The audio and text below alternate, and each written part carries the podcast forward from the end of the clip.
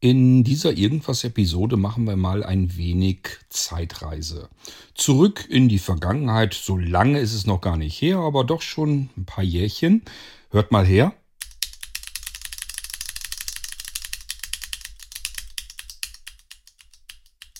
Was das ist, das erzähle ich euch gleich. Und dann schauen wir auch so ein bisschen in die Zukunft, denn es gibt eine Möglichkeit, ein Projekt, an dem ich arbeite, wo ich jetzt kürzlich einen kleinen Durchbruch erzielte. Es geht darum, ähm, Tastaturmustererkennungen hinzubekommen. Was man damit machen kann, wozu es gut ist und wo das Ganze Vorteile bringt, das alles steckt in diesem Irgendwasser.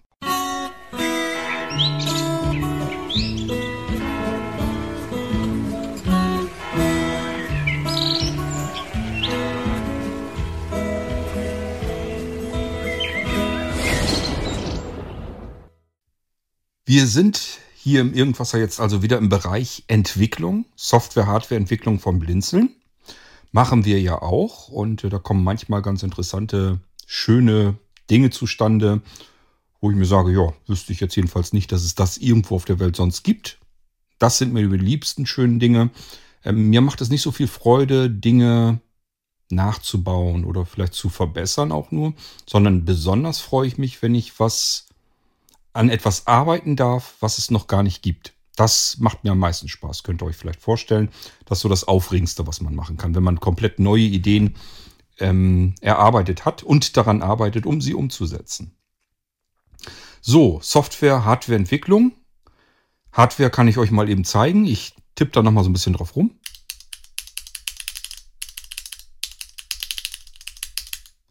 Klingt erstmal irgendwie, als wenn ich irgendeine komische Taste oder sowas drücke. Aber eine normale Tastatur klingt auch anders, die ist nicht so laut. Also irgendwie, ja, so ganz genau kann man es sich noch nicht vorstellen. Ich habe tatsächlich eine Tastatur in der Hand und es ist keine gewöhnliche Tastatur. Sie hat hier in diesem Beispiel nämlich nur zwei Tasten. Ihr habt euch nicht verhört, es gibt Tastaturen mit zwei Tasten. Was um Himmels Willen sollte man damit denn wohl anfangen? Das ist tatsächlich eine Tastatur. Und diese beiden Tasten sind normale Tasten, so wie ihr sie von eurer Tastatur auch kennt. Also das übliche Format, dass ich da mit, meinen, äh, mit meiner Fingerspitze, mit der Fingerkuppe eben gut drauf liegen komme. Das ist also auch dieses Rundliche drin, dass ich da richtig schön reingreifen kann und die Taste runterdrücken kann. Was ich sofort bemerke, ist, dass diese Tastatur mechanisch funktioniert. Das ist eine Besonderheit, die man heute nicht mehr besonders oft hat. Die Tastaturen heute sind Wegwerftastaturen. Das heißt, ich kaufe mir eine Tastatur für 10, 20, 30, 50, 60 oder wie viel Euro. Die hält dann eine Weile und irgendwann schmeiße ich sie weg. Üblicherweise hält der Computer länger als die Tastatur. Das ist nicht immer so gewesen. Früher zu Anfang haben Hersteller von Computern die Tastaturen so gebaut, dass diese so lang ähm, gelebt haben, wie der Computer auch. Im Zweifelsfall ewig. Also man ist, die Tastatur ist mit dem Computer zusammen alt geworden. Bei manchen Computern ging das gar nicht so ohne weiteres anders. Da waren nämlich Computer und Tastatur in einem, die sogenannten Tastaturcomputer. Die hat es nämlich früher wie Sand am Meer gegeben. Das war so das erste, was man im Home-Bereich hatte. Denk mal an den Commodore 64, an Amiga, Atari ST und so weiter. Das sind alles Computer gewesen, das waren Tastaturcomputer. Die Tastaturen waren fest im Computer verbaut. Da kann man keine Wegwerftastaturen einbauen. Sollte man nicht tun. Stellt euch das mal vor, ihr habt einen Rechner, der ist sechs Jahre alt und jetzt muss die Tastatur weggeschmissen werden. Die ist aber fest mit dem Computer verbaut. Es ging natürlich trotzdem. Man kann den Computer aufschrauben, die Tastatur rausbauen. Da ist meist so ein Folienkabel hinten hinter gewesen. Das wurde mit so einem ähm, ja, wie will ich es denn nennen, mit so einem Keil äh, an die Kontakte gedrückt, dieses Folienkabel. Musste also nur diesen Keil so ein bisschen rausziehen, konnte man das Folienkabel herausnehmen, dann eine neue Tastatur holen, ähm, das Folienkabel da wieder reinstecken in diesen Schlitz, den Keil wieder runterdrücken, damit die Folie an die Kontakte zur Seite hinwegdrücken. Dann kam der Rahmen wieder drüber, also eigentlich das Computergehäuse über die Tastatur und dann hatte man eine neue Tastatur. Also es ging auch damals. War aber insbesondere für Laien gar nicht so simpel, weil, ja, ihr könnt euch vorstellen, damals kannte man noch weniger vom Computer und hat sich noch weniger getraut, den vielleicht auseinanderzubauen. Auf der anderen Seite gab es damals viel mehr Computer-Freaks, die mit so einem Ding nicht einfach nur ein bisschen rumgepopelt haben, sondern eben auch viel mit gebastelt und gebaut haben. Das heißt, das waren diejenigen, die natürlich so interessiert am Computern waren, dass die dann schon eher mal bereit waren zu basteln. Und deswegen ging das auch. Aber man musste diese Tastaturen normalerweise nicht austauschen. Also ich kann mich nicht erinnern, dass ich an meinen Tastaturcomputern damals die Tastatur austauschen musste. Die hat wirklich ewig gehalten. Und sie ist auch nicht schlechter geworden. Ich hatte also nie das Gefühl, die Tastatur müsstest du überhaupt mal austauschen. Ich hatte nie das Gefühl, eine Taste leiert aus oder der Druckpunkt ist irgendwie nicht mehr richtig so, wie es Anfang war oder sonst irgendetwas. Das alles waren mechanische Tastaturen, mechanische Tasten. Irgendwann kam man dann dazu zu sagen, naja, es ist aber ja auch nicht besonders hygienisch, wenn eine Tastatur zehn Jahre auf dem Buckel hat. Ähm, ihr glaubt nicht, was da für Dreck sich ansammelt in so einer Tastatur. Das ist echt eklig, wenn man die wirklich mal auseinander nimmt. Und deswegen hat man wahrscheinlich irgendwann mal gedacht, wir machen die Tastaturen viel billiger. Es ist ein Zubehörteil, was nur wenige Euro kostet. Und wenn die nicht mehr richtig geht, meine Güte, dann schmeiße halt weg. So baute man dann Tastaturen. Und wenn man jetzt, ähm, also wenn man so zu dem alten Eisen gehörte, die diese ersten Tastaturen, die mechanischen noch mitgemacht haben, die sehnen sich manchmal zurück. Ich kriege das immer wieder zu hören. Sag mal, Cord, kennst du noch Tastaturen, die so wie früher sind? diese schönen alten Original IBM-Tastaturen und so weiter. Ähm, das waren immer die schönsten Tastaturen, an die ich mich in meiner Computerei zurückerinnern kann. Aber sowas gibt es ja heute gar nicht mehr, wird gar nicht mehr hergestellt. Stimmt nicht ganz, es gibt solche Tastaturen noch, sie sind aber unverschämt teuer. Ähm, aber diese kleinen, die ich hier habe, die sind auch so gebaut. Die sind zum Glück aber nicht ganz so teuer. Die sind auch verhältnismäßig teuer dafür, dass ich nur zwei, drei Tasten kriege. Aber ähm, sie machen auch wirklich Freude und ich bin mir verhältnismäßig sicher, sie werden wieder so lang halten wie die da äh, Tastaturen damals. Also, dass man einfach so ein Ding kauft und die kann ich an den nächsten Computer, den ich mir kaufe und dann wieder an den nächsten Computer und dann wieder an den nächsten Computer. Diese Tasten hier, ähm, ich glaube, die Hersteller garantieren irgendwie eine Million Mal drücken auf so einer Taste. Das ist etwas, das werden wir, glaube ich, nie erreichen. Und das sagt aber darüber aus, was auch die Hersteller glauben, wie stabil diese Tasten sind. Anschließend kann man diese Tastatur, die ich hier in Händen halte, per USB, hat hinten also ein, lass mich mal rausziehen, ich glaube, nee, es ist in diesem Fall, ich habe die Zweier hier, ist, da ist es eine USB-Mikro, der in die Tastatur kommt. Und da kann man natürlich jetzt wiederum an der anderen Seite zum Anschluss am Rechner USB-C, USB Micro-USB und Mini-USB nehmen. Also egal, was ich da für ein Gerät habe, diese Tastatur werde ich immer irgendwie an mein Gerät bekommen, egal ob es mobil ist oder was auch immer. Aber Sinn macht das Ganze natürlich nur, wenn ich auch entsprechend Software dafür habe, die ich benutzen kann. Und genau die entwickle ich zurzeit gerade. Darum habe ich mir gedacht, da habe ich einen Durchbruch äh, gehabt. Das heißt, ich weiß jetzt, okay, jetzt kann es losgehen. Jetzt habe ich das da, wo ich es hinhaben will. Jetzt kann ich den Rest drumherum programmieren. Und dann dauert es auch nicht mehr so ewig lang, dass ich euch das Ganze als fertiges, einsetzbares Etwas an die Hand geben kann. Zunächst aber nochmal die Hardware, die ich hier in Händen halte. Es ist eine Tastatur mit nur zwei Tasten und diese beiden Tasten fühlen sich genauso an wie erstmal so von der Form, von der Größe her, wie die Tasten auf eurer normalen, stinknormalen Computertastatur. Wenn ich die runterdrücke, merke ich sofort einen Unterschied. Diese hier sind mit einer Stahlfeder gefedert. Und es sind ähm, ganz hochwertige Mikroschalter drin, die wirklich auch analog arbeiten. Also die sind wirklich, na, analog ist auch falsch ausgedrückt. Das würde nämlich bedeuten, dass wir auch mitkriegen können, abtasten können, ähm, wie tief wir sie gedruckt haben. So äh, gedrückt haben, so ist es nun auch nicht. Aber ähm, das sind nicht diese Gumminupsis da drin, sondern das sind richtig massive Schalter da drin, die eigentlich im Prinzip, wenn man so will, ewig halten. Wahrscheinlich länger als wir selbst. So, das bedeutet nicht, dass man die Tastatur nicht kaputt kriegen kann. Da sind unter den Tastaturkappen sind immer noch Stifte, die man runterdrückt. Die kann man sicherlich, wenn man zur Seite ordentlich drückt, auch abbrechen. Das denke ich mal schon. Aber erstmal ist das hier eine extrem saustabile Tastatur mit zwei Tasten.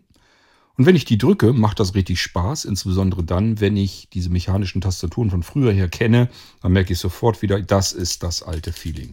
Das hatte ich früher. Das waren die Tastaturen, mit denen ich am liebsten gearbeitet habe und die nie kaputt gingen oder verschleißt sind. Ja, zwei Tasten, was kann ich damit denn machen? Und wie groß ist das denn drumherum? Nun, drumherum habe ich eigentlich im Prinzip keinen Rand. Ähm, oben links, rechts ein paar Millimeter nur, die unter den Tasten noch drüber schauen. Und nach unten hin ist es ein bisschen mehr, das ist vielleicht ein Zentimeter noch. Und das war im Prinzip alles. Und ansonsten aber die Größe von zwei Tasten. Das ist also wirklich minimalistisch klein. Das Schöne ist, das, was ich später dann mal vorhabe, kann ich auch machen, indem ich diese kleine Mini-Tastatur an meinen Computer, es kann auch ein Minigerät sein, anschließe und mit einem Industrieklettpunkt einfach an meinen Rechner, an das Gerät festpappe an der Seite.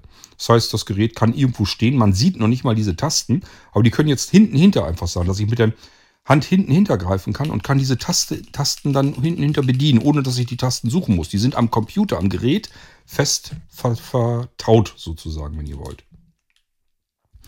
Und jetzt stellt man sich aber immer noch die Frage, meine Güte, zwei Tasten, was will man da denn großartig mit anfangen? Ihr wisst, ich arbeite auch viel im Bereich Smart Home und da muss man sich auch immer überlegen, wenn ich eine Taste habe, es gibt tatsächlich auch Fernbedienungen, die haben nur eine einzelne Taste. Jetzt überlegt man natürlich, wie kann ich denn dem Anwender zumindest trotzdem noch ein paar Funktionen da drauf packen, dass er mehr machen kann als nur eine Taste drücken. Das geht tatsächlich. Was macht man im Smart Home Bereich? Es gibt den Short Press, also einmal nur so, kurz drücken. Dann gibt es manchmal noch den Double Press, kennt ihr auch. Auch logisch. Dann gibt es den Long Press, das wäre dieser hier. Ähm, Habe ich einen vergessen? Das wäre es eigentlich schon so ziemlich. Das heißt, wir können Short Press, Double Press und Long Press machen. Dann können wir drei Funktionen auf eine Taste legen.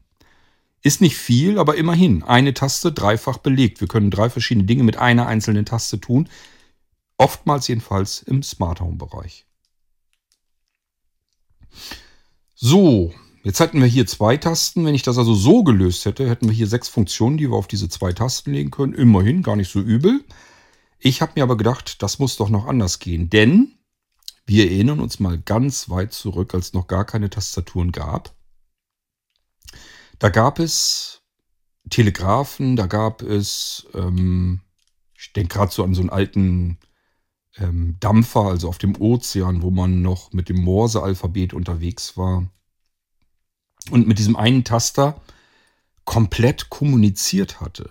Also da konnte man Text quasi hin und her mitschicken mit nur einer einzigen Taste. Ganze Texte.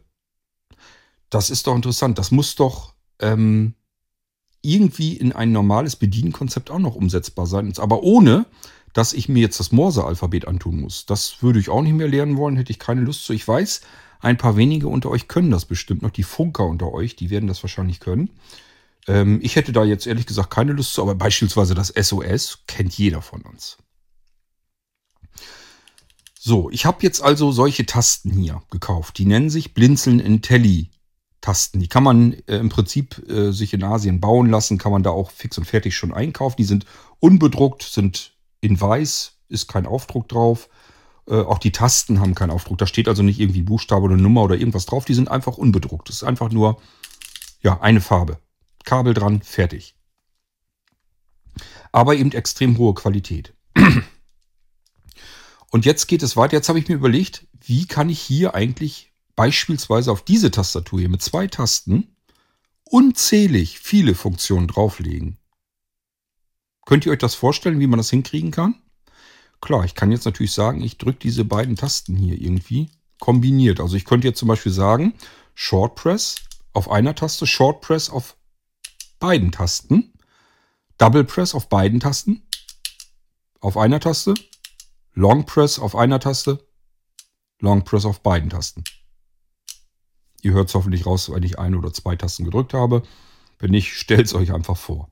So, kann ich schon mal ein paar mehr Funktionen. Aber ich habe eben gesagt, eigentlich im Prinzip fast unlimitiert. Also das Erste, was schlapp macht, ist jetzt nicht die ähm, Funktionalität dieser beiden Tasten, sondern das Erste, was schlapp macht, ist euer Gehirn.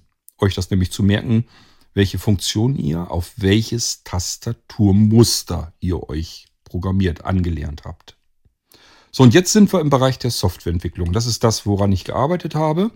Und dieses mit der Tastenmustererkennung, so heißt mein Projekt. Das habe ich schon eine ganze Weile am Gang.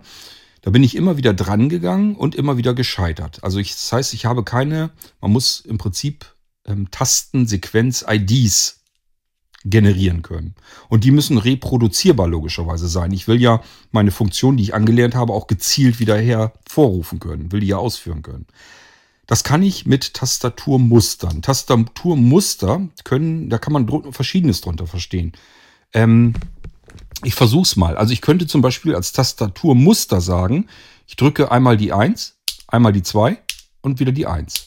Hier in schnell, so, ihr hört es ein bisschen raus vielleicht, das klingt ein bisschen anders. Ihr merkt also, es sind zwei Tasten und ich drücke die 1, 2, 1.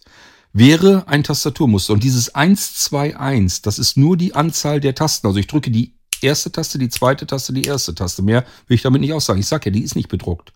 Das kann genauso gut sein, dass die Dinger hier jetzt bedruckt sind mit AB. Dann drücke ich ABA. Versteht ihr, was ich meine?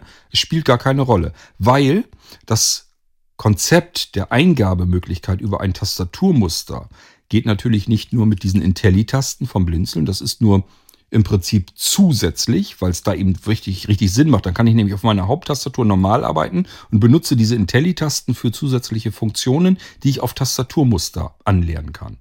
Das ist das ganze Konzept dahinter. Aber wenn ich keinen Bock habe, kein Geld ausgeben will, was auch immer, ich will die Intelli-Tasten mir gar nicht kaufen, dann kann ich das mit meiner normalen Tastatur eben auch machen.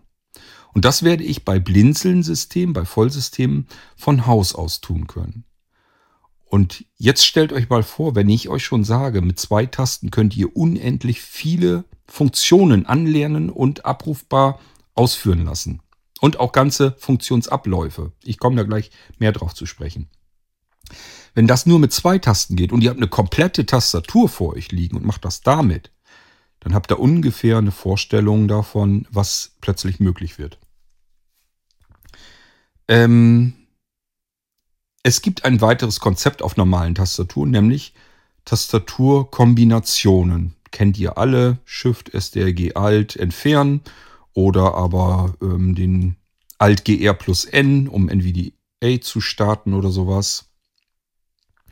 Ähm, diese Kombination kennen wir alle, wir Sehbehinderten Blinden, die vor allen Dingen diejenigen unter euch, die fast nur mit Tastatur arbeiten, die kennen diese ganzen Kombinationen üblicherweise auch. Ähm, muss man immer einen heiden Respekt davor haben, dass sich das alles merken zu können. Und das ist auch schon das Problem. Ich muss es mir alles merken können. Ich muss mir die ganzen Funktionen ähm, merken können. Das ist bei einem Tastaturmuster einerseits auch der Fall. Ich muss mir merken können, welches Muster muss ich jetzt ausführen, um eine bestimmte Funktion aufzurufen. Aber teilweise ist es einfacher, sich zu merken. Ich knall euch hier gleich mal ein wunderschönes Beispiel um die Ohren. Beispielsweise habt ihr die Tastaturmustererkennung vom Blinzeln auf eurem Blinzelgerät aktiv. Und jetzt drückt ihr die Taste L wie Lautstärke. Jetzt wartet ihr, Millisekunden, also eine halbe Sekunde wartet ihr vielleicht. Und dann drückt ihr die Taste L nochmal. Und zwar jetzt in schneller Abfolge so oft, wie ihr die Lautstärke in Prozent in Zehner-Schritten ähm, gestellt haben möchtet. Ich mache das hier mal mit meiner Intelli-Tastatur. Ginge hier natürlich auch. Hier steht jetzt nur kein L drauf. Ich muss mir merken, die erste Taste habe ich mir mit einem Tastaturmuster belegt, mit dem ich die Lautstärke regeln will. Also ich drücke einmal das, einmal die Taste und dann zum Beispiel, wenn ich jetzt die Lautstärke auf 30 Prozent haben möchte, passt auf, wie es sich dann anhört, wenn ich die Taste drücke.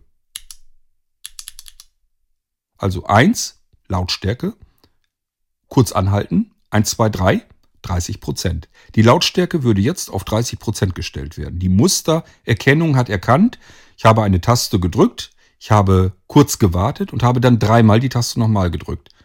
Wenn ich das das erste Mal tue, weiß mein Gerät nicht, was ich von ihm will. Er wird mich fragen und ich werde sagen, ähm, mach mir die Lautstärke auf 30 Prozent. So, und das kann ich anlernen mit den restlichen Prozentwerten auch. Passt auf. Wie viel Prozent habe ich eingestellt? 60 Prozent. Ich habe sechsmal die Taste schnell gedrückt und einmal kurz vorher mit Warten, das habe ich mir so jetzt vielleicht gemacht. Es ist alles möglich. Das muss so nicht sein. Das kann man alles machen, wie man das selber machen möchte. Die Mustererkennung, die bleibt jedem selbst überlassen. Ähm, ich kann jetzt zum Beispiel auch sagen, zweimal die Taste 1, kurz warten, dreimal die Taste 2, kurz warten, noch einmal die Taste 1, startet den NVDA Screenreader. Also.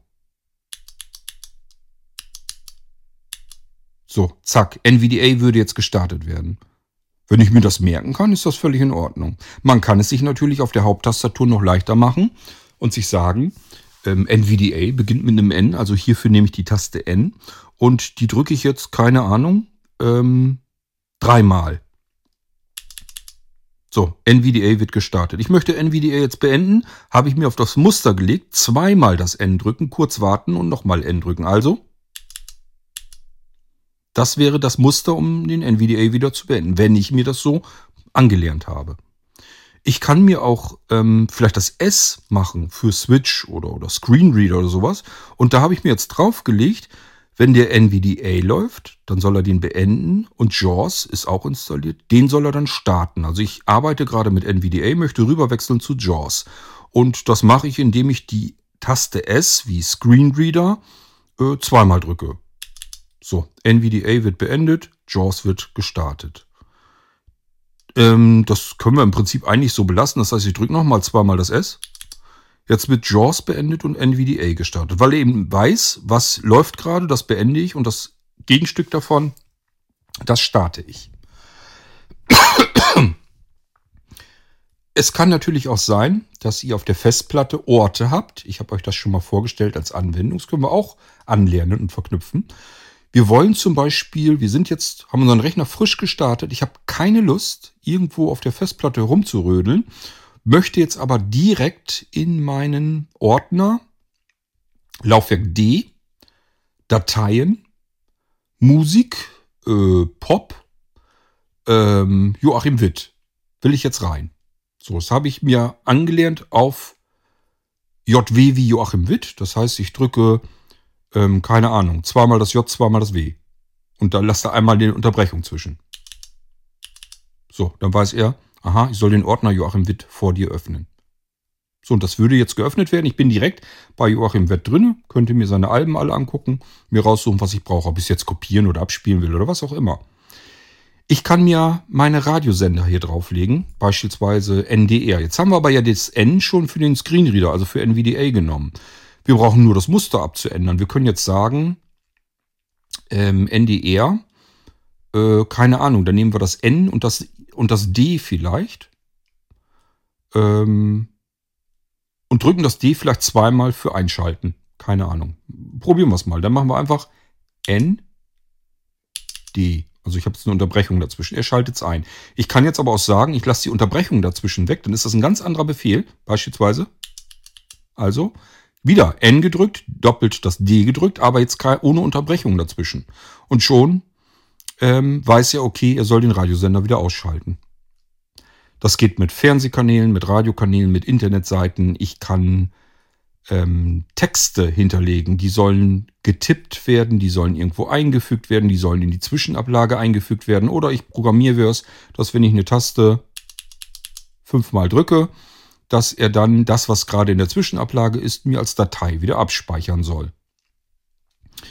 Ähm, ich kann mir Sprachausgaben drauflegen. Ich möchte zum Beispiel zwischendurch wissen, äh, wie ist denn jetzt gerade, keine Ahnung, Uhrzeit und Datum. Kann ich mir zum Beispiel das D belegen, dass ich sage, einmal drücken, kurz absetzen, nochmal drücken. Also, so, dann spricht er mir das Datum. Ich kann sagen Z, das gleiche Spiel einmal kurz drücken, Leerzeichen, äh, nicht Leerzeichen, sondern abwarten, nochmal das Z, also er spricht mir die Uhrzeit aus. Natürlich kann ich auch sichern. Jetzt haben wir auch hier wieder das Problem. Das S haben wir vielleicht schon für den Screenreader-Switch genommen. Sichern. Machen wir uns was anderes. Machen wir uns ein anderes Muster. Ähm, wir können zum Beispiel irgendwas mit SI machen für Sicherung. Äh, dass ich zum Beispiel sage jetzt wieder, wenn ich das, immer wenn ich was aktivieren will, muss ich den letzten Buchstaben von maximal zwei Buchstaben vielleicht doppelt drücken. Also ihr müsst euch ein Konzept einfach überlegen, dass ihr sagt, ich möchte jetzt irgendetwas starten, dann drücke ich immer die ersten beiden Buchstaben von dem, was ich machen will und den letzten davon, den drücke ich zweimal, dann weiß ich ja, dass das anmachen soll. Und wenn ich den letzten Buchstaben zweimal drücke, aber dazwischen ein Stückchen warte, dann ist das ein anderes Muster. Damit soll das dann ausschalten. Also, wir wollen jetzt Sicherung starten. Ich drücke S, I. Ich will es beenden. Ich drücke S, I, I.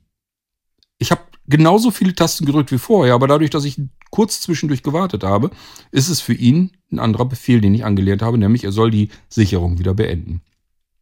Ich will den Rechner neu starten, wir können wieder das N nehmen.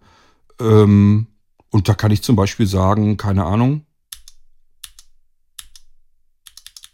So, und dann würde er den Rechner beispielsweise neu starten. Ihr merkt schon, wir kommen mit wenigen Tasten aus, um beliebig viele Funktionen über ein Muster anzulernen und aufzurufen. Und stellt euch mal nur vor, ihr wollt mit Textbausteinen oder sowas ähm, arbeiten. Wir haben da ein kleines Problem. Ich kann die Tastatureingaben, die kann ich nicht ähm, abfiltern, die kann ich dem System nicht wegholen. Ich kann nur registrieren, dass ihr eine Taste gedrückt habt. Ich kann aber nicht dem System diese Taste sozusagen klauen. Versteht ihr, was ich meine? Wenn ihr jetzt ähm, beispielsweise ähm, über den Zifferblock arbeiten wollt und habt euch dort Textbausteine für eine Textanwendung, also für ein Word-Dokument draufgelegt. Auf der 1 ist die Anrede, auf der 2, äh, keine Ahnung, irgendein Absatz. Ähm, auf der 3 ist die Grußformel, was weiß ich, irgendwie sowas. Wenn ihr dann die 1 drückt oder euch ein Muster macht, zum Beispiel 1, leer, kurz warten, nochmal die 1 ähm, oder 111, 1, irgendwie sowas. Da habt ihr euch jetzt Textbausteine draufgelegt und die sollen in ein Dokument hinein eingefügt werden. Dann haben wir das Problem, dass ihr zu Anfang das, was ihr da tippt, die, die 1111, ihr bekommt vier Einsen, die würde er in das Word-Dokument natürlich auch mit hineintippen. Auch das kann man wegmachen indem man nämlich sagt, äh, drücke einfach zu Anfang, also das kann man in den Textbaustein mit einbauen, kann man sagen, bitte viermal ähm, Rücktaste, also Löschtaste, dass man die vier Zeichen, die man selber drückt, damit der Baustein eingefügt wird, während der Baustein eingefügt wird, auch noch wieder ähm, wegnehmen kann. Das kann man alles dann mit umsetzen und so kann man mit diesen Textmustern oder mit diesen äh, Tastaturmustererkennungen ähm, kann man sogar mit Textbausteinen arbeiten. Ihr könnt euch schon vorstellen, wenn ich diese Text, ich sage mal Text, wenn ich die Tastaturmustererkennung im Hintergrund kontinuierlich ständig mitlaufen lasse, und das tue ich, aber sie würde immer auswerten, also sie würde immer analysieren, was hat der Anwender für eine Sequenz dort eingegeben. Dann hätten wir äh, wahrscheinlich das Problem, dass während ihr mit eurer Tastatur arbeitet, ständig irgendein Scheiß passieren würde. Deswegen muss man diese Tastatur-Mustererkennung sehr schnell und einfach aktivieren und deaktivieren können. Das kann man tun und man kann sich auch das selbst anlernen. Das heißt, ihr schnappt euch irgendeine Taste, ähm, idealerweise eine, die ihr in der Abfolge, also mit dem Muster, so nicht oft benötigt. Das kann zum Beispiel sein, dass ihr sagt, ich drücke die ESC-Taste, also Escape. So, 1, 2, 3, kurz anhalten, 4. So, und das ist für die Mustererkennung selbst die Tastensequenz, die, das Muster, um diese Mustererkennung überhaupt einzuschalten. Erst jetzt ist sie überhaupt aktiv. Sie hat auf dieses gewartet mit der Escape-Taste. Und jetzt wird sie erst aktiv. Und jetzt können wir ganz normal mit der Mustererkennung arbeiten. Und wenn wir das nochmal machen, wird die Mustererkennung wieder deaktiviert. Jetzt können wir wieder ganz normal mit unserer Tastatur weiterarbeiten.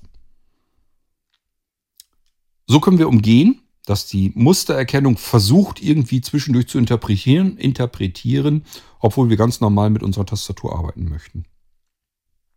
So, und äh, das habe ich allein schon deswegen gemacht, weil stellt euch mal vor, ihr habt jetzt ein Smart Player oder sowas und das habt ihr am eurem Wohnzimmerfernseher verbunden. Das Ding, der Smart Player ist ja ein winzig kleines Ding, das liegt jetzt bei euch hinter dem Fernseher, hinter der Glotze.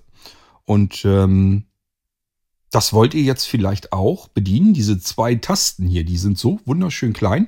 Die könnte ich natürlich jetzt ganz prima mit dem Kabel einfach ein bisschen weiter nach vorne legen, sodass ich vielleicht irgendwie ein bisschen hinter den Fernseher oder so greifen kann. Dann habe ich gleich diese Tasten und kann meinem Gerät, das hinterm Schrank oder hinter dem Fernseher liegt, wo ich so nicht dran käme, über diese zwei Tasten eigentlich im Prinzip schon alles steuern, was ich brauche. Ich kann jetzt zum Beispiel sagen, ähm, ja, keine Ahnung, mach mir ähm, Dreisat an. So, habe ich mir auf das Muster vielleicht draufgelegt. Jetzt wird Dreisat gestartet, kann ich gucken. Oder ich sage mir, ich möchte jetzt, keine Ahnung, Radio, Charts oder sowas hören, habe ich mir hier draufgelegt. So, Charts werden gestartet, Musik läuft. Ähm, es kann auch sein, dass ich irgendein Programm oder sowas aufrufen möchte. Das habe ich mir dann auch irgendwie da draufgelegt. So, und dann startet er das Programm.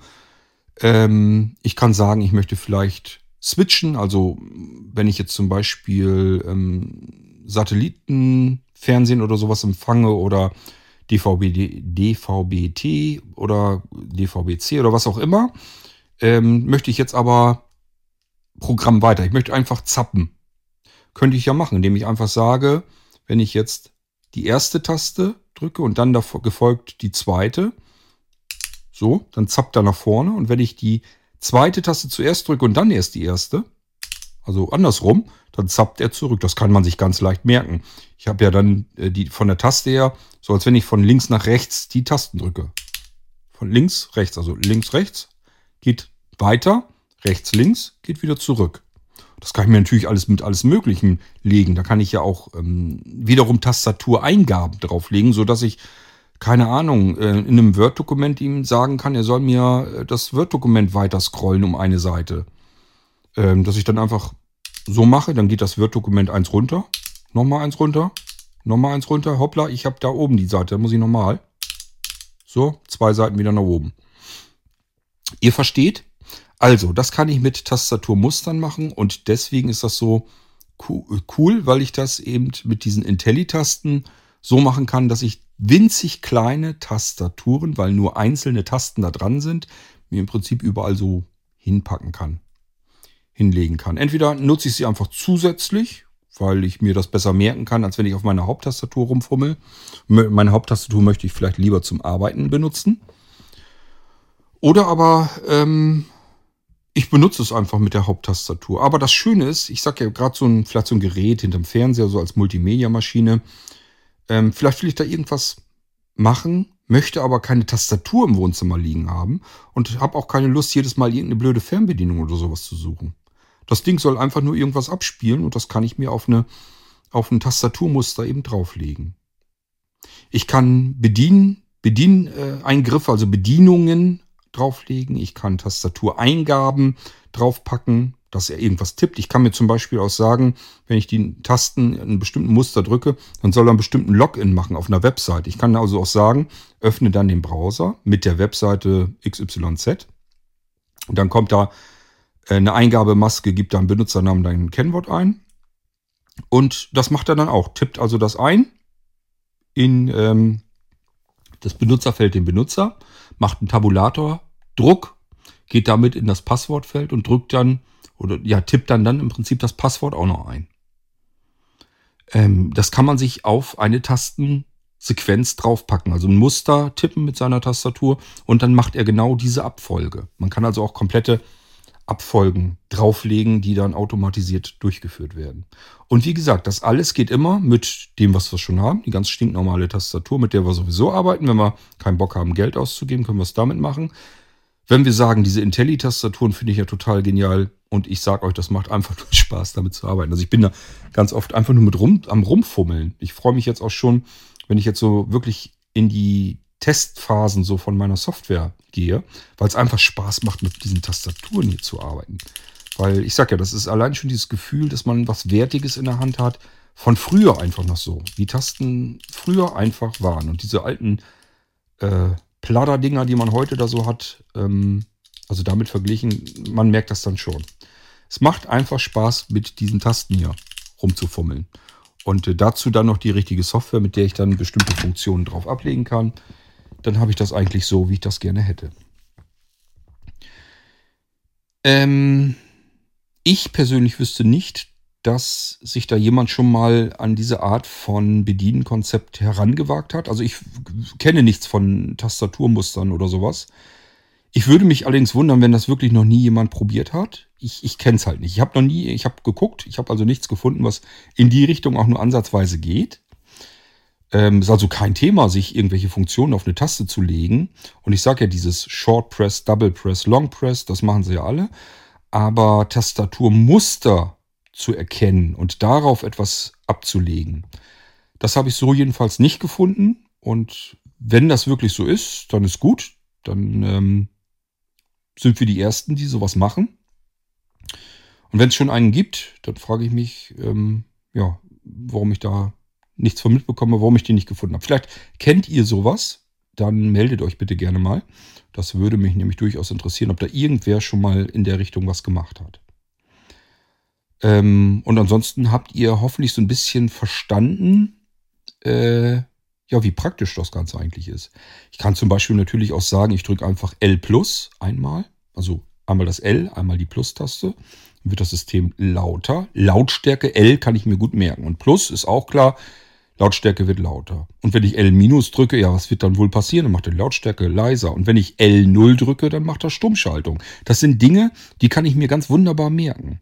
Übrigens nicht, dass ihr denkt, wenn ich diese Tasten drücke, da muss man keine Enter-Taste. Es ist keine Eingabe, sondern es ist wirklich nur ein Tippen auf der Tastatur. Es wird das Muster erkannt, keine Eingabe. Ich muss keine Eingabe machen, die ich mit einer Enter-Taste bestätigen muss, sondern ich muss ein Muster äh, drücken, anlernen und wenn das einmal angelernt ist, dann wird es ausgeführt, wenn ich es das nächste Mal dann betätige. Und Muster bedeutet immer eine Abfolge von Tasten, die schnell hintereinander oder aber durch Unterbrechung. Diese Unterbrechung wird also mitregistriert. Ich will das auch so programmieren, dass man sich das alles feinjustieren kann. Das heißt, ihr könnt das alles an eure Arbeitsgeschwindigkeit anpassen. Ihr könnt genau sagen, wenn ihr anfangt, wenn ihr die erste Taste gedrückt habt, ähm, wann soll er abprüfen, ob ihr gewartet hat, habt oder ob ihr die Tasten schnell hintereinander gedrückt habt. Das könnt ihr euch einstellen. Ähm, das geht in Sekunden, also ihr könnt dann beispielsweise schreiben 0,1, 0,2 für 0,1 Sekunden, 0,2 Sekunden ähm, äh, ich habe es bisher jetzt laufen auf 0,5 Sekunden, damit ich mir ein bisschen mehr Zeit lassen kann, damit das alles in Ruhe passiert. Und ähm, wenn ich dann eine Sekunde lang gar nichts mehr eintippe, dann nimmt er diese Sequenz als abgeschlossen an. Heißt also, ich mache jetzt gar nichts mehr und dann wartet er eine Sekunde und dann sagt er, okay, er ist wohl fertig mit seinem Getippe da auf der Tastatur. Das ist jetzt meine Tastatursequenz. Samt der Verzögerung. Also das registriert er, wie gesagt, mit. Das gibt einen eigenen Code. Und dann kann er eine ähm, Zahlen-ID, eine Sequenz bildet er. Also er sagt nicht einfach hier, er hat fünfmal das I gedrückt und sechsmal das J. Mache ich allein deswegen schon nicht, weil ihr könnt ja ganz andere Tasten nehmen, die vielleicht gar keine Beschriftung haben, die auch gar kein eigenes ASCII-Zeichen haben, also die man einfach nicht abspeichern kann. Deswegen nehme ich den Scan-Code und der wird abgeprüft, der wird in diese ID eingebaut und ähm, die Pause, die man damit einbaut, die wird ebenfalls als Code hinterlegt. So, und dann kriege ich, wenn ich eine Sequenz fertig habe, ich höre also auf zu tippen, er sagt sich nach einer Sekunde, so jetzt ist aber Ruhe hier, jetzt ist diese, diese Sequenz als abgeschlossen, gilt die jetzt. Und jetzt prüfe ich nach, ist da eine Funktion drauf liegend, wenn nicht, dann frage ich den Anwender, ob er da was drauf anlernen will. Und wenn da schon was drauf liegt, dann führe ich das eben aus. Und das kann alles Mögliche sein, das können irgendwelche Erweiterungen sein, das können Programme sein, das kann jede, jede beliebige Software sein, das können alle möglichen Programmskripte sein, das können Batch-Dateien sein, das können Ablauffolgen sein, das, es können Ordner sein, die geöffnet werden, es können Programme gestartet werden, es können Programme beendet werden, es können Fenster geöffnet und geschlossen werden, ähm, es können Sprachausgaben getätigt werden, es können Berechnungen stattfinden, es können Textbausteine getippt werden oder eingefügt werden. Es können Inhalte aus, dem, aus der Zwischenablage abgelegt, abgespeichert werden. Es können Screenshots gemacht werden. Äh, es können Internetadressen im Browser geöffnet werden. Es können E-Mails fertig ausgefüllt geöffnet werden. Ähm, also es ist eigentlich nichts, was irgendwie undenkbar wäre.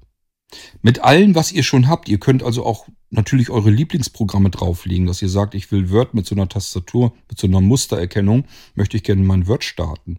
Und das Schöne ist, das kommt ja alles zusätzlich, eure ganzen Tastenkombinationen, die ihr euch sowieso schon gemerkt habt, die könnt ihr alle behalten. Dann benutzt ihr ganz normal weiter euren Computer mit, habt jetzt aber im Prinzip eine unbegrenzte Vielfalt weiterer Möglichkeiten, diese ganzen Funktionen euch auf Tastaturmuster zu, anzulernen und zu belegen.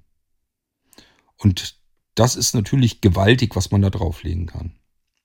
Ich bin noch nicht ganz am Ende. Das Ganze funktioniert auch über verschiedene Rechner hinweg.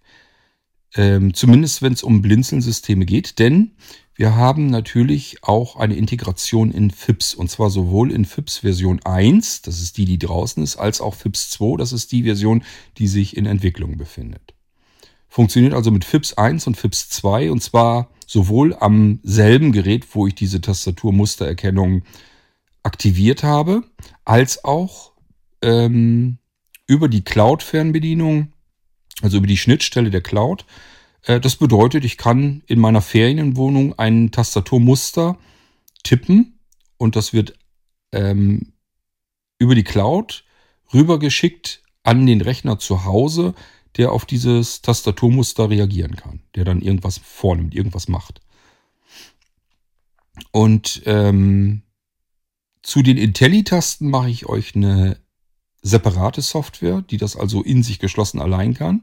Es wird so sein, dass die Intelli-Tasten mitsamt dieser Software, die werden dann natürlich mehr Geld kosten, als wenn jemand ein Blinzelgerät hat, weil die Software kriegt er dann kostenlos. Den kann er nämlich mit seiner normalen Tastatur natürlich auch benutzen.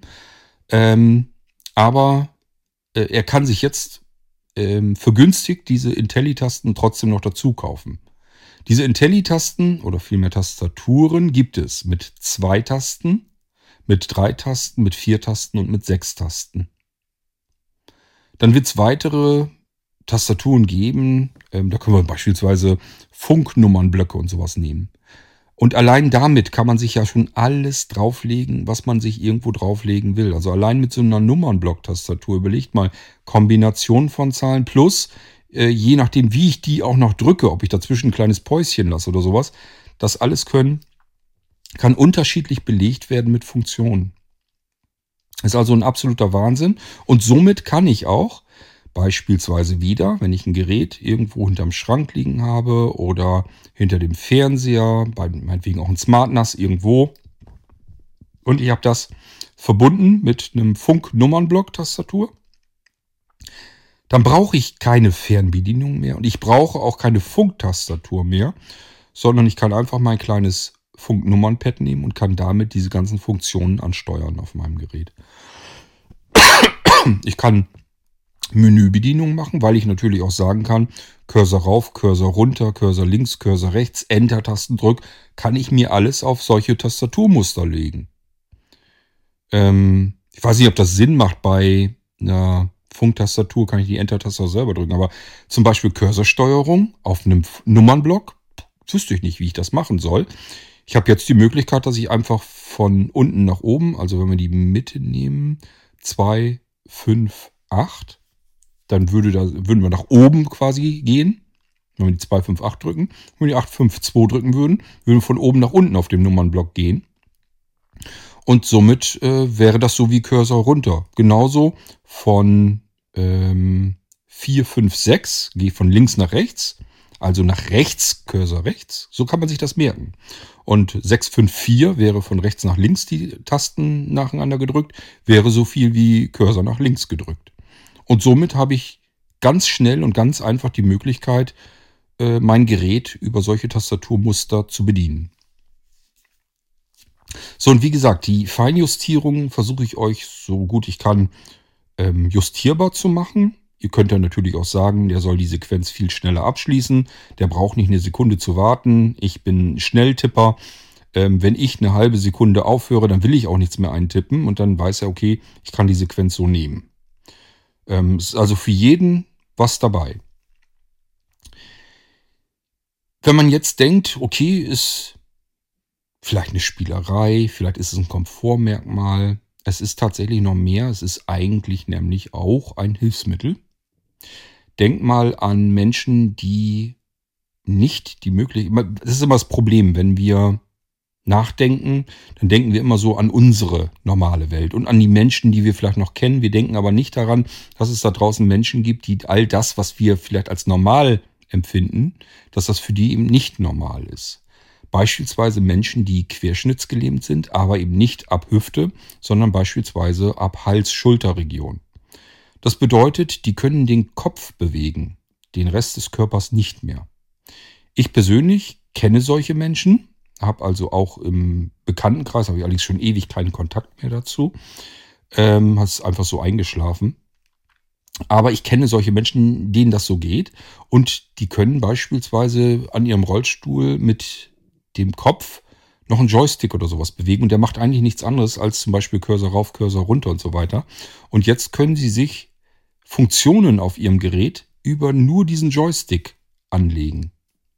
Denn natürlich kann ich auch Cursor rauf, Cursor runter dafür nehmen, um Tastaturmuster zu machen. Und dadurch, dass ich mir das einstellen kann, wie soll das ganze Scheißding reagieren, habe ich natürlich auch die Möglichkeit, dass ich sage, ich kann ja mit meinem, muss ich die Tasten nochmal nehmen, damit ihr wisst, was ich meine. Hm, habe ich schon weggelegt. Doch nicht. Also ich kann ja zum Beispiel nicht mit meinem Kopf so schnell arbeiten, dass ich das hier machen kann. Also ich kann es nicht, ich nehme an, ihr könntet es auch nicht. Das heißt, hier muss ich das justieren können. Hier muss ich sagen, ich muss meinen Kopf langsamer bewegen, um diesen Joystick in die, richtigen, in die richtige Richtung zu drücken. Und dann klingt das vielleicht mehr so. So, das kann ich mir aber einstellen. Das kann ich mir justieren und dann kann ich das anpassen. Und dann kann er sich auf dieses Tastaturmuster zum Beispiel anlegen, dass eine Spracherkennung zusammen mit einer Textverarbeitung gestartet wird. Und vielleicht hat er noch die Möglichkeit, ähm, dass er das jetzt diktieren kann, was er gerne möchte. Wahrscheinlich kann er dann auch verschiedene andere Funktionen auf dem Gerät schon diktieren, aber man kann eben nicht alles diktieren. Äh, hierüber hat er die Möglichkeit, dass er sich Funktionen ablegen kann, die er oft benötigt. Ich denke schon, dass das für solche Menschen tatsächlich eine Hilfe sein kann. Es gibt Menschen, die können nicht ihre Finger benutzen. Es gibt Menschen, die können dann mit ihren Füßen arbeiten. Kenne ich auch alles. Also ich kenne Leute, die äh, können die Finger nicht bewegen, sondern machen das über ihre Füße, mit den Zähnen, mit den Fuß Fußzähnen ähm, arbeiten die auf Tastaturen und so weiter. Ähm, das ist natürlich alles nicht so einfach. Und ähm, wenn man verschiedene Dinge, die man häufig benötigt, auf Tastaturmustern ablegen kann, dann kann man damit ganz viel machen. Ich will noch mal so ein bisschen herum experimentieren, ob wir sowas ähnliches auch mit der Maus machen können. Ähm, also ich habe es schon so, so ein bisschen Ideen, dass man zum Beispiel mit dem Scrollrad, die meisten Mäuse haben ja ein Scrollrad, dass man da was machen kann. Da kann ich zumindest abgreifen, drehe ich das Scrollrad nach oben oder nach unten und wie lange drehe ich jetzt dran rum und ähm, also gehe ich da nur kurz einmal so ein Stückchen oder ein bisschen länger und so weiter. Das kann ich alles abgreifen. Und auch ihr natürlich, wenn ich jetzt einfach nichts mache und das Ding in Ruhe lasse, das kann ich mit abgreifen. Plus linke Taste, rechte Taste. Rechte Taste weiß ich nicht, ob das so gut ist, weil wir darüber ja immer das Kontextmenü öffnen. Das heißt, da tut sich immer was. Und linke Taste muss man auch sehr vorsichtig sein. Denn ähm, wenn wir zum Beispiel auf dem Desktop sind und ich habe mir jetzt als Tastaturmuster angelegt, ich drücke dreimal schnell hintereinander die Maustaste, dann könnte es natürlich sein, dass wir schon irgendein Symbol auf dem Desktop dreifach angeklickt haben und dann wird irgendein Pro Programm munter gestartet. Also hier müssen wir bei der Maus ein bisschen überlegen, wie wir das machen. Es kann sein, das weiß ich nicht so ganz genau, ich glaube es nicht, dass ich die Maus vielleicht tatsächlich tot machen kann. Also dass die Signale abgegriffen und nicht weitergeleitet werden. Das muss ich aber alles ausprobieren. Vielleicht kriege ich das ja sogar irgendwann mit der Tastatur auch noch hin. Ich muss es gucken. Also da bin ich noch nicht so ganz durch mit der ganzen Geschichte, mit meiner Expedition. Aber was eben jetzt am vergangenen Wochenende funktioniert hat, ist diese Mustererkennung einfach, dass er weiß, welche Taste habe ich schnell gedrückt, wo habe ich ein kleines Päuschen reingemacht und dann nochmal irgendeine andere Taste vielleicht nochmal schnell gedrückt und so weiter. Daraus kann er reproduzierbare ähm, ID-Codes generieren und das ist wichtig, weil er anhand dessen, die sind individuell und einmalig, anhand dessen kann er natürlich dann die Funktionen belegen und auch wiedererkennen, die er dann ausführen soll. Das war wichtig, das habe ich bisher ähm, nicht zuverlässig hinbekommen. Das heißt, ich habe verschiedene Ansätze probiert, wie ich an diese Tastatur-Mustererkennung herangegangen bin, wie ich mich da herangearbeitet habe. Ich habe also schon bestimmt schon drei, vier, fünf Programme, die ich anschließend auch weggeschmissen habe. Da habe ich also erst programmiert und programmiert und ähm, geguckt, ob ich das hinkriege. Dann habe ich weiter angepasst, weil ich dachte, na, vielleicht musst du noch ein bisschen was verändern, noch zusätzlich irgendwie was zwischenbasteln, irgendwie kommst du da schon hin. Habe irgendwann gesagt, das hat alles keinen Zweck. Ich muss nochmal von vorne anfangen und das ganze Konzept neu durchdenken. Und ähm, am vergangenen, vergangenen Wochenende habe ich das dann hinbekommen, dass er mir reproduzierbare Tastaturmustercodes generieren kann. Und das war das, was ich benötige, um den Rest jetzt draufzuschalten, um da jetzt ähm, die ganze Sache fertig zu entwickeln. Und das ist ganz gut so, weil ich natürlich irgendwann auch mal euch diese Intelli-Tasten vernünftig zeigen will. Vielleicht sind auch unter euch welche, die die gerne hätten und gerne nutzen möchten. Und wenn nicht, kann das einfach über seine Tastatur probieren. Ähm, ja, und auf den Blinzeln Vollsystem kriegt ihr die Software sowieso kostenlos mal wieder mit drauf. Das ist ja normal Standard bei Blinzeln, auch wenn eure Geräte zehn Jahre alt sind. Und wenn ihr keine Vollsysteme vom Blinzeln habt, dann müsst ihr euch dann eben die Intelli-Tasten und die Software kaufen. Dann ist eben entsprechend teurer. Ähm, wir müssen ja irgendwie bei Blinzeln da auch einen Vorteil von haben, wenn ich da die ganze Zeit in die Entwicklungsarbeit hineinstecke. So, das ist das, was ich euch hier einfach erstmal so in der Theorie vorstellen möchte.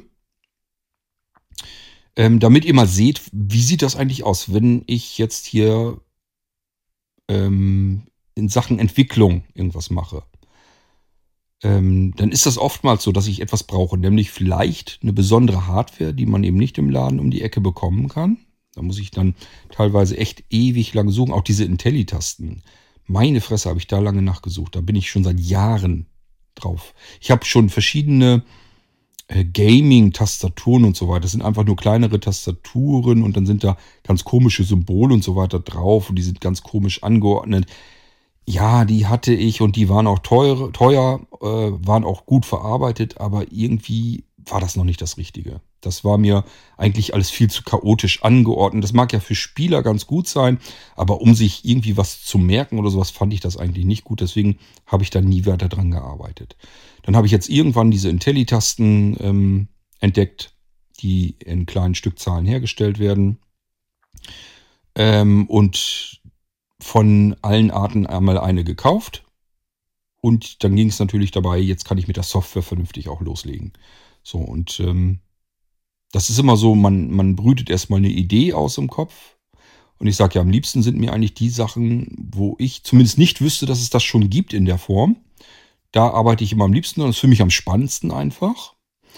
Ähm, und wenn ich dann natürlich auch so ein bisschen diese Nuss knacken muss und immer erstmal so scheitere oder sowas, das ist erstmal so ein bisschen frustrierend. Aber umso toller ist es dann, wenn man das zum ersten Mal ausführt und merkt, oh scheiße, jetzt hast es, jetzt funktioniert's. Das ist ein sehr, sehr tolles Gefühl, wenn man das hat. Das hatte ich, wie gesagt, am Wochenende. Und ähm, ich weiß einfach jetzt, der Rest ist jetzt noch ein Klacks. Das sind Dinge, die hast du schon tausendmal gemacht. Das ist jetzt nicht mehr so schwierig. Diese Tastaturmuster-Sequenz-Erkennung, diese vollautomatische, das war der Knackpunkt im Prinzip. Und das hat jetzt funktioniert. Gut, und ob man das jetzt mit den Intelli-Tasten verwendet oder mit einer normalen Tastatur oder mit einem Nummernblock. Es gibt ja noch so eine Zwischenlösung, wo man Sondertasten und Nummernblock in einer breiteren Tastatur drin hat, aber diese ganze normale alphanumerische Tastatur ansonsten fehlt. Ähm, das Ganze gibt es als Funk und so weiter. Allein das finde ich schon total klasse, dass ich ähm, eigentlich mehr Möglichkeiten habe. Ich muss jetzt nicht mehr unbedingt eine spezielle Fernbedienung für einen Computer kaufen, wo jede Taste eigentlich auch immer nur eine Funktion hat und ähm, teilweise erschließt sich das einem gar nicht, wofür die Taste jetzt gut ist und so weiter und so fort. Die könnte ich natürlich auch nehmen und jetzt so auf die Weise mit dieser Mustererkennung benutzen. Ähm, werde ich sicherlich auch noch ausprobieren, aber man kann das eben auch noch viel günstiger haben. So ein Nummernblock, der kostet nicht viel Geld. Und den gibt es eben auch, wie gesagt, als Funknummernblock, sowohl ähm, als 2,4 Gigahertz ähm, Funknummernblock, aber eben auch für Bluetooth, natürlich mit Kabel gebunden und so sowieso. Also gibt es auch jede Menge Möglichkeiten. Das sind total kostengünstige Eingabegeräte, kosten einstelligen Eurobetrag, wenn ich eine billige, einfache nehme. Ähm, und damit kann ich jetzt ganz tolle Dinge tun, ohne dass ich jetzt eine Riesentastatur irgendwo rumliegen habe, die ich ja nicht unbedingt immer benötige. Im Falle von Blinzelgeräten sowieso nicht. Denn ihr wisst, wenn ich ähm, komplexere Eingaben machen möchte, dann kann ich das auch mit dem Smartphone oder mit dem Tablet oder mit jedem beliebigen anderen Computer aus der Ferne machen. Ich kann mich ja per App auf die Blinzeln-Computer draufschalten und über die Tastatur meines Smartphones oder Tablets meinen mein Gerät, mein, Bl mein Blinzelgerät ganz normal voll bedienen. So, aber es gibt ja Dinge, die soll das Ding einfach mal so zwischendurch tun. Radiosender anmachen oder irgendwie einen Fernsehsender anmachen, irgendwas aufzeichnen, eine Sprachnotiz erstellen, eine Textnotiz erstellen, Spracherkennung aufmachen, was auch immer. Das alles, ähm, da muss ich ja nicht unbedingt eine Tastatur haben. Ich habe auch nicht immer Lust, mein Smartphone vielleicht deswegen rauszukramen. Auch das kann man natürlich mit dieser Mustererkennung trotzdem machen. Ähm, sondern da habe ich vielleicht irgendwo meinen kleinen Nummernblock liegen und kann darüber alles machen, was ich machen möchte. Und zwar unbegrenzt. Ich habe, werde nie in die Bedrulle kommen, dass ich sage, diese Tastatur, nee, diese Taste, die ist jetzt schon belegt, so oft wie es denn maximal ging. Öfter kann ich sie nicht belegen, also die ist schon mal verbrannt, die Taste. Das werde ich mit diesem System nie haben. Ich werde, weil es, spielt keine Rolle, wie oft ich die, diese Taste drücke. Und selbst wenn ich jetzt sage, die habe ich jetzt hundertmal gedrückt, das macht jetzt irgendwann keinen Sinn mehr, weil ich dieses Tippen gar nicht mehr mitzählen kann, dann kann ich mit viel weniger Tastendrücken arbeiten, indem ich einfach als Mustererkennung auch nochmal eben die Pause mit reinnehme. Dass ich sage, ich drücke jetzt zweimal schnell, warte kurz, drücke nochmal zweimal schnell, warte kurz, drücke dreimal schnell. Das ist ein Tastatursequenzmuster, das wird erkannt und vollständig, vollständig ausgewertet. So, und das ist was anderes, als wenn ich dreimal drücke, warte, zweimal drücke, warte, dreimal drücke. Ihr habt es gemerkt, der Unterschied, ich habe am Anfang dreimal gedrückt. Das ist ein ganz anderer Befehl. Jetzt kann ich in der Mitte vielleicht auch noch dreimal. Ich kann aber auch am Ende zweimal. Ich kann aber auch die, die Pause anders einordnen, dass ich sage, ich drücke jetzt einmal, dann eine Pause, dann kommt dreimal, dann kommt eine Pause, dann kommt nochmal dreimal. Also das spielt alles keine Rolle, sind alles unterschiedliche Belegungen von Tastaturmustern. Und das alles nur mit einer Taste abgelegt. Und wir haben ja üblicherweise mehr Tasten. Meine Überlegung war, was kann ich machen mit möglichst wenig Tasten? Dass ich mit einer einzelnen Taste eigentlich schon unlimitiert viele Funktionen ähm, anlernen und ausführen kann.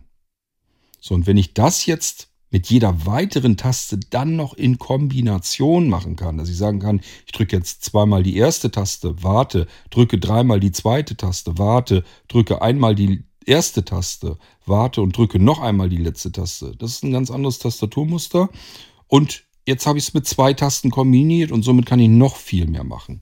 Das Ganze ver-x-facht sich so viel, dass ich an kein Limit mehr stoßen werde, um mir verschiedene Funktionen auf ein paar wenige einzelne Tasten zu legen. So, und das ist ziemlich irre, was man damit machen kann. Gut, das ist das, was ich euch so aus dem Bereich Blinzeln Entwicklung mal so ein bisschen äh, erzählen wollte.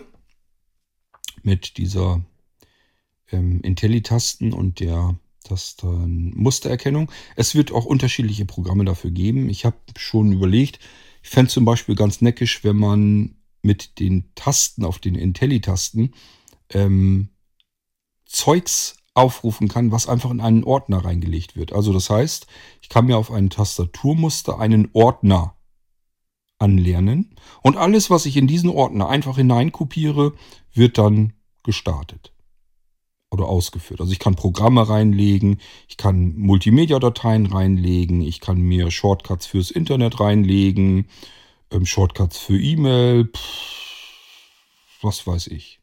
Also das kann ich da reinschmeißen, wenn ich das Tastaturmuster, womit ich diesen Ordner verknüpft habe, wenn ich das eingetippt habe, dann wird das alles da drin der Reihe nach ausgeführt. Ähm, wir können ganze Arbeitsumgebungen machen. Also äh, im Prinzip darüber beeinflussen. Also ein Tastaturmuster entscheidet darüber, was vor mir auf dem Arbeitsplatz, auf dem Desktop alles passieren soll.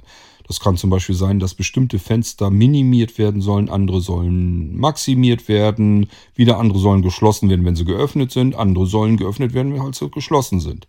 Dann sollen zeitgleich bestimmte Programme gestartet werden, andere Programme, die vielleicht noch laufen sollen, aber nicht gestartet sein. Es sollen irgendwelche Tasteneingaben passieren. Äh, es soll die Maus vielleicht in irgendeine Richtung bedient werden. Ähm, es sollen Dateien kopiert werden. Also das alles ist ein Arbeitsvorgang. Alles, was ich euch eben genannt habe, und es gibt viele weitere, wird alles auf einen Arbeitsvorgang gelegt und das wird mit einem Tastaturmuster versehen. Auch das ist möglich mit diesem Konzept. sodass ich ein Tastaturmuster tippen kann und das ganze Gerät passt, passt eine bestimmte Arbeitsumgebung an, die ich in dem Moment einfach brauche. Die habe ich mir vorbereitet, was er wie wat, wann machen soll.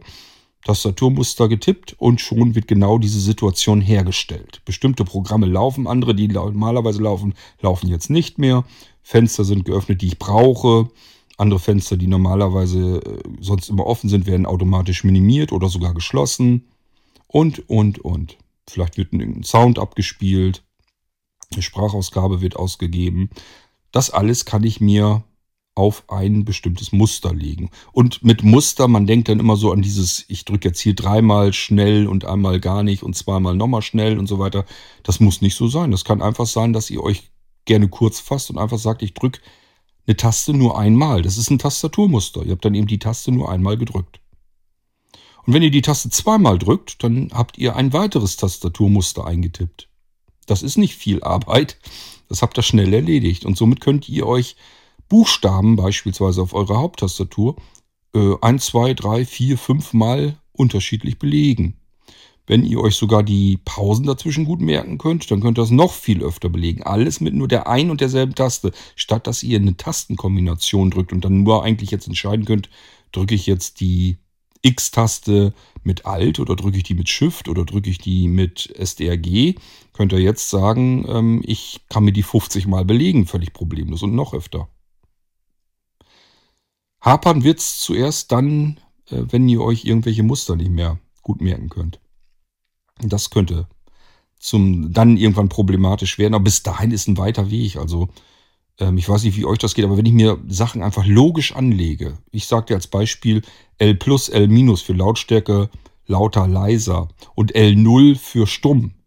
Ich glaube, das kann sich jeder merken. Also ich würde mir das in, zutrauen, dass ich das in zehn Jahren, ohne es nie benutzt zu haben, immer noch merken könnte, wenn ich das irgendwann mal angelernt habe. So, das ist, glaube ich, nicht das Problem. Und so kann ich mir verschiedene andere Dinge eben auch auf eine bestimmte Taste oder eine Kombination, nee, falsch, eine Sequenz von Tasten anlerne. Und dann noch ein Muster da rein, dass ich mir sage, wenn ich was starten will, mache ich, bevor ich die letzte Taste dann drücke, eine kurze Pause.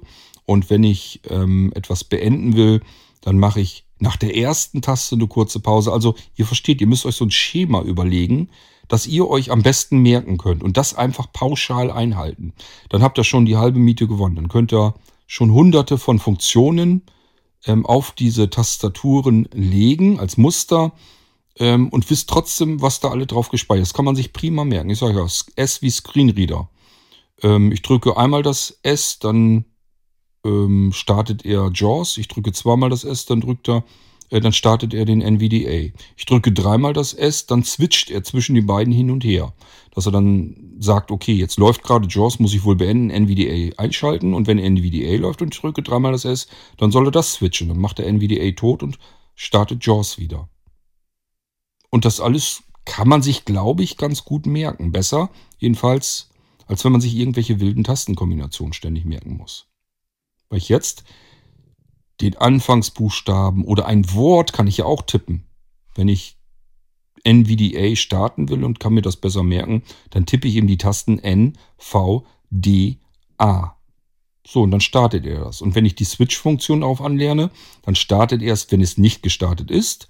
Und wenn es ähm, schon gestartet ist, beendet er den NVDA mit der gleichen Tastensequenz. Also mit wieder, wenn ich N, V, D, A drücke, und NVDA läuft aber schon, dann kann er auch sagen, okay, es läuft schon, dann soll ich es wohl beenden. So, ja, ich denke mal, damit habe ich hoffentlich so einigermaßen erklären können, was sich hinter dieser Tastaturmustererkennung verbirgt. Und ihr könnt euch hoffentlich auch die Intelli-Tasten ein bisschen besser vorstellen. Und ähm, ja, wartet einfach ab. Ich kann euch nicht sagen, wie lange das dauert also ich kann nur sagen, Durchbruch ist geschafft. Ich weiß jetzt, dass ich den Rest hinkriege. Ähm, das ist jetzt also bloß noch eine Frage von, keine Ahnung, ein paar wenigen Tagen, die ich brauche, um das noch fertig zu programmieren. Und dann kommen so schon die ersten Sachen raus. Und das wird, glaube ich, auch nicht so lange dauern, weil mich das selbst sehr interessiert, weil ich auch schon sehr lange an dem ganzen Ding, an dem ganzen Konzept ähm, arbeite. Ich bin eben bloß bisher nie ganz durchgekommen, dass das zuverlässig funktionierte. So, und weil ich allein schon gerne mit diesen Intelli-Tasten natürlich arbeiten möchte. Ich habe die Dinger hier liegen und ich will da nicht nur drauf rumtippen, was auch schon Spaß macht, sondern die sollen da natürlich wie Voodoo funktionieren. Die sollen irgendwas Schönes zaubern können. Da freue ich mich natürlich drauf. Das heißt, so ewig lange werde ich mir damit, glaube ich, nicht Zeit lassen. Okay, und wenn es dann soweit ist, dass ich euch was Schönes hier vorführen kann, dann werde ich das natürlich tun hier im Irgendwasser Podcast. Dann folgt dieser ersten theoretischen Episode, wo ich euch das alles so ein bisschen erkläre, die praktische Folge, wo ich es euch dann zeigen kann. Und so funktioniert das hier in der Blinzeln-Entwicklung, wenn wir neue Konzepte erarbeiten, umsetzen und dann irgendwann was Fertiges daraus wird. Und auch das alles, möchte ich ganz klar sagen, unterstützt ihr, wenn ihr Blinzeln benutzt. Also wenn ihr irgendwie was kauft, wenn ihr Geräte kauft, Zubehör kauft, Dienste vom Blinzeln benutzt. Also wenn irgendwie äh, ein bisschen Geld bei uns auf das Blinzeln-Konto kommt, dann kauft sich da niemand von uns ein Brötchen oder sowas, sondern das geht alles in solche Projekte mit rein. Da werden dann eben mal schnell Tastaturen eingekauft, verschiedene und dabei das Risiko eingegangen, dass man vielleicht die Hälfte davon wieder wegschmeißen muss, weil das nichts taucht, weil das nicht das ist, was man für dieses Projekt eigentlich hätte haben wollen. So, und der Rest ist dann das, was man vielleicht benutzen kann. Und dann geht es weiter mit der Softwareentwicklung, kommt dazu. Und irgendwann kommt dann ein total praktisches äh, Zubehör raus. Vielleicht sogar für so manchen ein wertvolles Hilfsmittel. Ich weiß es nicht. Hängt mit Sicherheit davon ab, ähm, was man am Ende des Tages daraus dann machen kann. Aber das wäre natürlich für mich so, ja, die größte Freude, wenn ich ähm, durch die Idee, die ich hatte und die Umsetzung dann einem Menschen, und sei es nur einer, das muss nicht immer die breite Masse sein, die sich jetzt freut, sondern wenn es nur einer ist, der sagt, boah geil, ist das eine Erleichterung, ist das eine Alltagshilfe, dann ähm, hat sich dieser ganze Aufwand und die ganze Investition von Zeit und Geld und so weiter hundertfach gelohnt. Dann ist das eine richtig tolle Geschichte. Aber ob das so kommen wird, weiß ich jetzt nicht. Die, diese wahnsinnig hohen Ansprüche stelle ich gar nicht erst an mich, sondern ich habe eine Idee, die möchte ich gerne umsetzen und wenn ich die umgesetzt habe und die funktioniert, bin ich erstmal froh und wenn andere Leute da auch da was mit anfangen können und Freude haben, dann freut mich das nochmal doppelt. So, so gehe ich da eigentlich ran an die ganze Geschichte und ähm, ich versuche euch aber auch immer ganz gerne mitzunehmen hier im Irgendwasser, dass ihr so ein bisschen mit dabei sein könnt von der grundlegenden Idee über ähm, die Entwicklung und den Entwicklungszustand bis hin, wenn ich euch dann irgendwas wieder zeigen kann, was dann fertig geworden ist, wie es dann funktioniert. Und immer dran denken, in dem Moment, wo ihr Blinzeln benutzt, natürlich dann in erster Linie die kostenpflichtigen Dienste, das sind dann die, die das Ganze finanziell ein bisschen mit absichern, ähm, dann könnt ihr euch selbst auf die Schulter klopfen, dass sowas überhaupt möglich ist das liegt dann nämlich an euch, weil ihr die Blinzeln-Plattform mit dem, was ihr bei Blinzeln so haben wollt und auch bezahlt, dass ihr damit dann solche Entwicklungen auch vorantreibt. Das Geld wird zu 100% genau für sowas alles genommen. Okay, ich freue mich schon auf die Episode, wenn ich euch was Schönes zeigen kann hiermit. Da werden mehrere Sachen kommen. Ich sage, es sind mehrere Programmprojekte die ich damit umsetzen will. Ähm, bis hin, dass ich FIPS damit komplett ansteuern kann. Und das, wie gesagt, geräteübergreifend. Das bedeutet natürlich auch ähm, länderübergreifend. Wenn ich jetzt in den USA bin und tippe da eine Tastensequenz, also ein Tastaturmuster ein und mein Gerät zu Hause in Deutschland kennt dieses Tastaturmuster, wird FIPS natürlich genau die Funktion ausführen, die ich damit ausführen wollte aus den USA. Also ähm, damit kann man ganz schicke Sachen machen. Wir hören uns wieder im nächsten Irgendwasser und bis dahin wünsche ich euch erstmal alles Gute. Seht zu. Tschüss, sagt euer König Kort.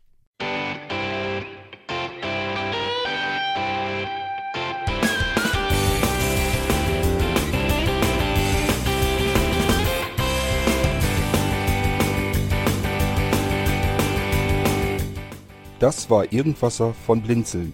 Wenn du uns kontaktieren möchtest, dann kannst du das gerne tun per E-Mail an podcast.blinzeln.org oder über unser Kontaktformular www.blinzeln.org. Blinzeln schreibt man in unserem Fall immer mit einem D in der Mitte. Wenn du möchtest, kannst du uns sehr gerne auch einen Audiobeitrag auf unseren Podcast Anrufbeantworter sprechen. Der hat in Deutschland die Telefonnummer 05165 439 461. Und wenn du uns aus dem Ausland anrufen möchtest, dann ersetze einfach die erste 0 gegen die 0049 für Deutschland. Wir bedanken uns für dein Interesse und freuen uns schon darauf, wenn du auch beim nächsten Mal wieder mit dabei bist.